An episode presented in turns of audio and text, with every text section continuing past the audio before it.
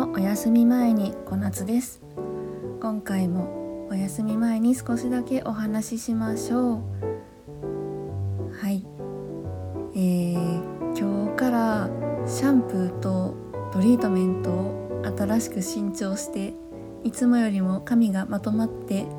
少しテンションが高めの小夏でございます。どうもこんばんは。シャンプー迷子なんですよ。シャンプー本当に自分に合ったものを見つけるのって難しくないですか？こうかれこれ二十数年生きてきましたが未だにベストマッチなシャンプーと出会えたことがないんですけれども皆さんは愛用のシャンプーとかって決まってるんですか？またそういう話もいつかできたら面白いなと思うんですが今日なんですけどね朝目覚めてしばらく布団の中でネットサーフィンとか、まあ、スマホをいじってたわけですよ。でなんとなく YouTube でも見ようかなと思って YouTube 開いたら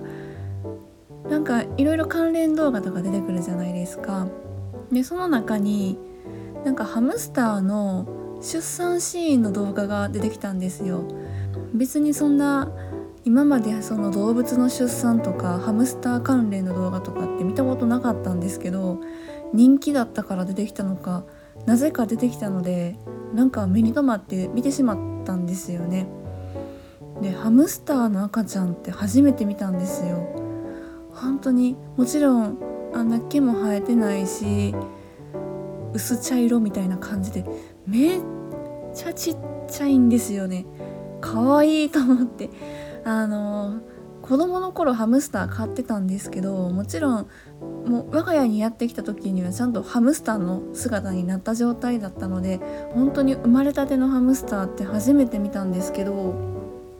大きさがママの耳と耳の間ぐらいかなっていうぐらいちっちゃくて本当にもう潰れそうなんですよね。でママもこう産む時にね気張って気張って本当に顔が苦しそうで頑張れっていう感じでこっちもついつい見てたんですけどもう1匹ねポイッと産み落としては体をねすごい綺麗に舐めて舐めて何をしてるのかちょっとよくわからないんですけれどもとりあえずもうちょっと口で体をすごい舐めてつまんでやってるわけですよ。でそうこうしてるうちに次のハムの頭が出てくるんですよね。でまたそのハム1匹産み落としてでまた体きれいに舐めてあげてでその前に産んだ子もほっとけないから舐めて舐めてを繰り返してどんどんどんどんハムの数が増えていくわけですよ。で結局8匹産んだようでもうそのずっと繰り返しですよね。1時間ぐらいかかったっぽいんですけど忙しいママ忙しいっていう感じで本当に立派やなと思いました。人間の場合はまあね双子とか三つ子ちゃんとかもいますけど、まあ、基本的に1人が多いじゃないですか。で1人産んだら、まあ、病院とかね産院とかだと取り上げてもらえますよね。でまあ一応そこで出産終わるんですけどでも本当それだけでも人間って壮絶で本当に命がけな出産なのに動物の場合は全部これを一人でしないといけないしでそれのやり方を分かってるっていうのも本当すごいなと。多分その本能で備わってることなんでしょうけど子供が出てきたらこう綺麗にしてあげないといけないとか産み方だって誰に教わったわけでもなくねやってるわけじゃないですか。それはすごいなと思うし生まれてきた赤ちゃんは赤ちゃんですぐこう母さんのねおっぱいを飲みに行ってるんですよね。出てきたらすぐお乳飲みなさいよなんて教わってはないはずなのにこうやっぱそれも本能なんですよね、えー、ママを探して飲みに行ってるわけですよ。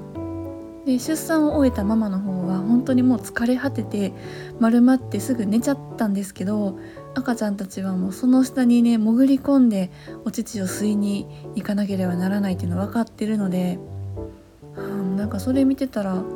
んか自然ってすごいなっていうふうに 思いましたね。でまあ残念ながらね中にはあのダメだった子もいたんですよね。そのお乳までたどり着けなくて、うん、本当に繊細で儚い命やなと思いました。で今まで私自身動物とか、まあ、人間にしてもあの出産生まれる瞬間のシーンに立ち会ったことはないんですけど私甥っ子がいるんですけどね。生まれたて生まれたてというか生まれて次の日ぐらいの甥っ子ちゃんを見に行った時に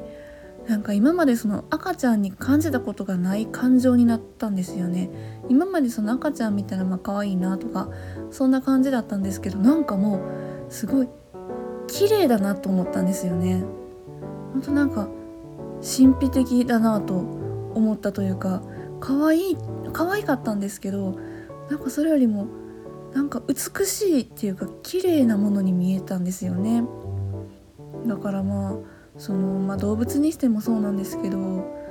そうやってまあ生まれた瞬間から自分がそうやってねお世話をできたらもうほんととんでもない母性が生まれそうだなっていうのは分かるし、まあ、その子たちを何を置いてでも守らなきゃなっていう感情になりそうだなと思ったというお話でした。はい。それでえーと先日ですね嬉しいレターの方をいただきましたので、えー、紹介させていただきたいと思います、えー、お名前が KK さんです。ありがとうございます。小夏さんこんばんは。寂しい夜のお休み前にですが以前小夏さんが説明していたようなお泊まり会の寝る前の気分になり友達の家の布団の中でリラックスしているような不思議な気持ちになれる大好きな番組です。更新されていると聞くのが楽しみで嬉しくなっちゃいます。ポケバン投票所とは違った小夏さんの等身大の語りがとても聞いてて心地よいです。三拍子の BGM も最高にマッチしてます。と思いの丈を一気に語ってしまいました。これからも番組更新を楽しみにしてますね。小夏さんのペースで無理なく続けていただければ嬉しいです。ということでありがとうございます。KK さんいつも聞いていただいているようで。えー、そうなんですよ。この番組そもそものコンセプトとしてはあの寝る前に友達と、まあ、お泊まり会をしているような感覚でまあダラダラ喋ってるのをイメージできたらいいなと。そんな感じで始めたんですけれどもはい、えー、そういう気分になっていただけているということで本当に嬉しい限りでございます。であのレターの中でポケバン投票所ということが出てきたんですけれども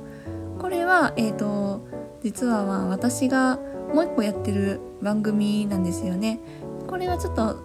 ポッドキャストのみでしか配信をしていない番組で、まあ、そちらはどちらかというとちゃんとマイクに向かって真面目に喋ってるので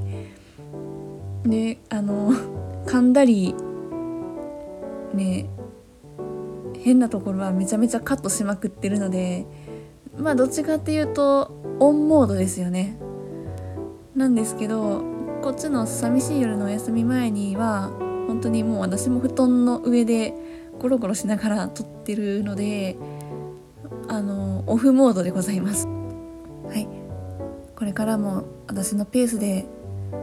気まぐれに更新していこうと思ってますので、えー、ぜひぜひこれからもお聴きいただければと思います。ありがとうございました。とっても嬉しかったです。さあということで今回はこの辺りで